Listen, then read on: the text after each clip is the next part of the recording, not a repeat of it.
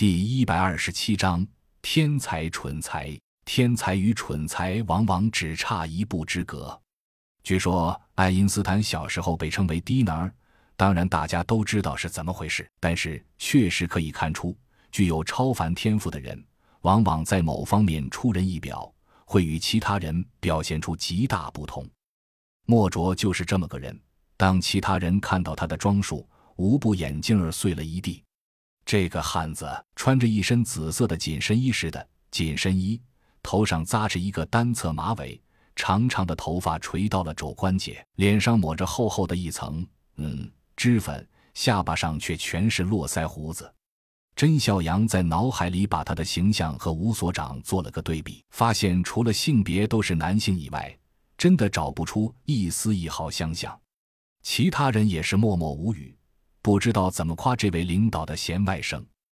倒是他先开口了：“亲人们。”你们终于来了！你们再不来，我的洗发水就要用完了。整个镇子上的洗发水被我掏得空空如也，这么下去我会疯的。如此这般絮絮叨叨，所有人都一个头两个大。安德里亚不耐烦的道：“我们的人呢？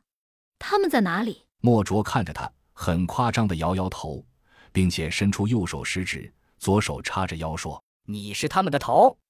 啧啧，不堪一击，不堪一击。”几个帝国人的脸都绿了，但是却无话可说。输在他手上，真的谈不上冤屈。话音刚落，两个汉子从地下室走了出来，看得出来精神还比较萎靡，这应该是强力催眠药剂的后遗症。马库斯迎了上去，三人很热络的拥抱之后，马库斯向安德里亚敬了个礼，带头走了出去。后面两人也朝安德里亚敬礼，就准备走。却是远远的绕开莫卓，不知道这个怪异的家伙到底在他们心中留下了多么强大的阴影。目送他们远去，莫卓长长出了口气，对甄小阳说道：“非常感谢你们的营救，先生们、女士们。当然，我对先生们更感兴趣一些。”说着舔了舔嘴唇，眼神在几个男人身上色眯眯的扫了一圈，包括甄笑阳在内的所有男人向后退了一步。这。莫卓哈哈大笑，笑得几乎喘不过气来，才断断续续说道：“骗你们的，我只对女人感兴趣，我的取向很正常。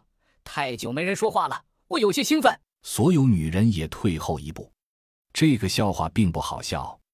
于是所有人都戒备地看着这个怪胎。